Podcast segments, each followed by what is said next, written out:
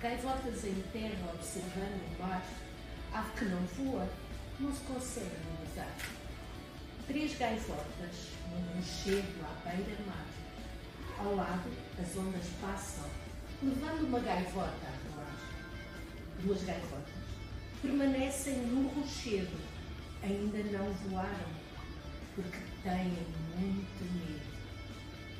Mais uma levanta voo no sentido do sol. Resta apenas uma que procura um farol.